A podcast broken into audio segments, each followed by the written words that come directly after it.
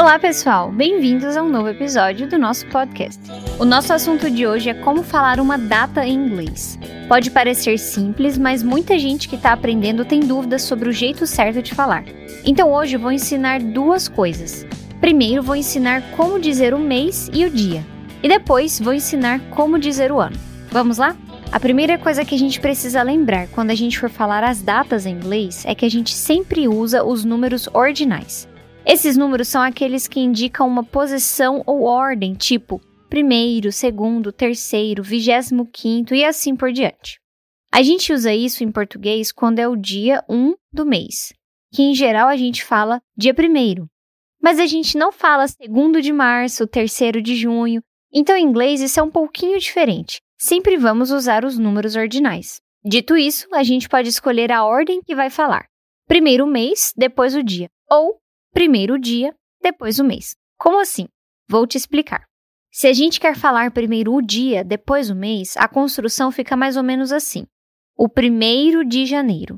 Então, o primeiro, the first, de janeiro, of January. Primeiro de janeiro, the first of January. Olha só esses dois exemplos. 21 de agosto, the 21st of August. 10 de junho, the 10th of June. A gente também pode falar primeiro mês, depois o dia. Nesse caso, não precisamos da preposição nem artigo. É só falar o mês e o dia. January 1st. One ou first. Olha só esses outros exemplos. 17 de fevereiro. February 17. 3 de março. March 3rd. Não é difícil construir os números ordinais.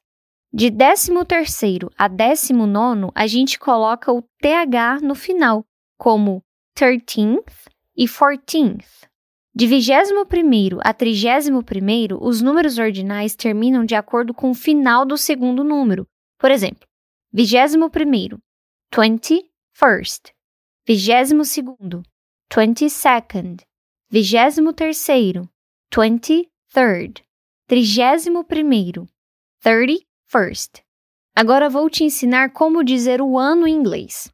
Se for falar um ano até o ano de 2000, você pode dizer como se fossem dois números. A gente divide o ano em duas partes: os dois primeiros dígitos e os dois últimos dígitos. Ficaria mais ou menos assim: 1985. Os dois primeiros dígitos: 19, 19, e os dois últimos: 85, 85, 19, 85. 1704, 1704. 1856, 1856. No entanto, houve algumas exceções nas últimas décadas. Para os anos de 2001 a 2009, a maneira mais comum de dizer o ano é 2000 e depois o número final. Mas alguns falantes nativos ainda dividem o ano em duas partes. Por exemplo, 2001, 2001 ou 2001. 2005, 2005 ou 2005. 2009, 2009 ou 2009. Para os anos depois de 2010, você pode ouvir duas alternativas diferentes. Pode ser dito em duas partes ou usar o thousand. Por exemplo, 2012 pode ser lido como 2012 ou 2012. Em que ano a gente está? É 2024 ou 2024? Qualquer uma das duas formas estão corretas. Ok, agora como se diz datas históricas, como séculos e anos da primeira década de cada século? Quando um ano termina em 00, então falamos o número formado pelos dois primeiros dígitos e depois a palavra hundred. Por exemplo, 1300. Os dois primeiros dígitos, 13 1300. 1700. Dois primeiros dígitos, 17, então fica 1700. E quando for se referir ao século inteiro, um S é adicionado ao final.